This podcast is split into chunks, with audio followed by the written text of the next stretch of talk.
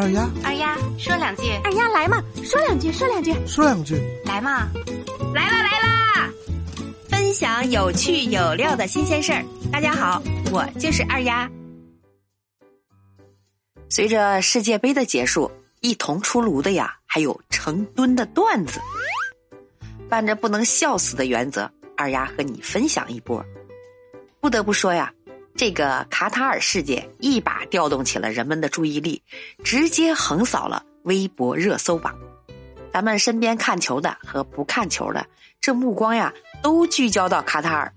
前者是为了足球的盛宴，后者呢就是为了吃瓜。哦，反正不管你看不看球，第二天的热搜只能有世界杯了。要说呀，这体育赛事不可或缺的元素，那就是吉祥物。可是卡塔尔世界杯的吉祥物拉伊普，早在公开的时候呀就被网友纷纷吐槽。有的人说像擦手巾，也有的人戏称像馄饨皮儿。直到开幕之后呀，在观众席上看到卡塔尔小王子后，大家 get 到吉祥物的精髓了，那就是头上一块布，地球我最富。这就是有钱人朴实无华的样子呀，是不是觉得完全是按照真人一比一还原的？可以说呀，开幕式有多激动人心，那揭幕战就有多戏剧性。史上最贵的世界杯，豪掷两千两百九十亿美元的卡塔尔，还是没有阻止首日揭幕战的失利。卡塔尔做梦也没想到，这一战会让他们成为世界上第一个以失败告终揭幕战的东道主。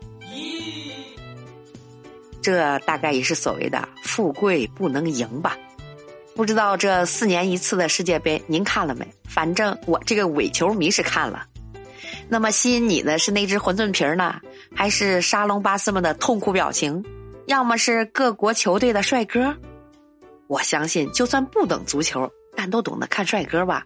你像 C 罗、内马尔、加维，包括德国队的男模团等等，总有一个吸引你的。您说是吧？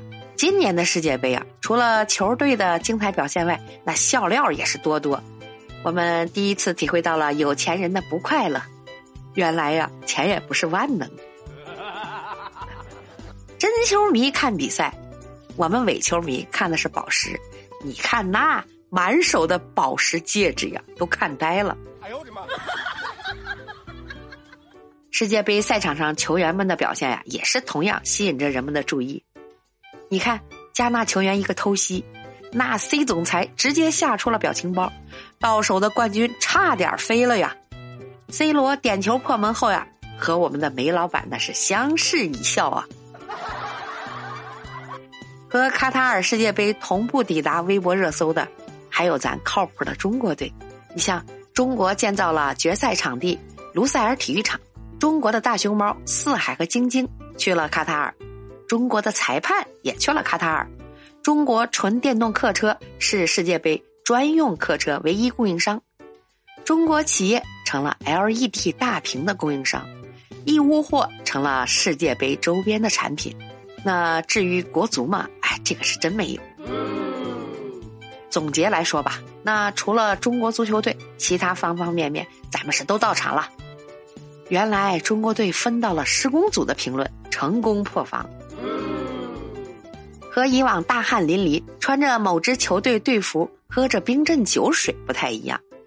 今年的世界杯啊，居然在十一月下旬，冰镇啤酒用不上了，小龙虾也找不着踪迹了。取而代之的是生着热气的茶水和裹在身上的毛毯。卡塔尔世界杯呀，那是首次在北半球的冬季举办的世界杯，主要是因为卡塔尔的特殊气候。卡塔尔地处在阿拉伯半岛东部，属于热带沙漠气候，夏季是非常炎热呀，气温高达五十摄氏度以上，那是不利于足球比赛。为了避开夏季的酷热，所以呀，改在冬季举行。咱们也顺便长点知识，卡塔尔国旗啊是世界上最长的国旗，卡塔尔国旗的长宽比例是二十八比十一，是全世界最长的国旗。这样看起来确实有点不太好飘起来的样子。好了，世界杯的爆笑梗，今天二丫和您分享到这儿。您身边还有什么有趣有料的新鲜事儿啊？可以写在我的留言区。下一次呀，二丫就讲一讲你的故事。感谢您的收听，欢迎点赞、留言、转发、打赏。我就是那个贼爱唠嗑的二丫，我们下期见，拜拜。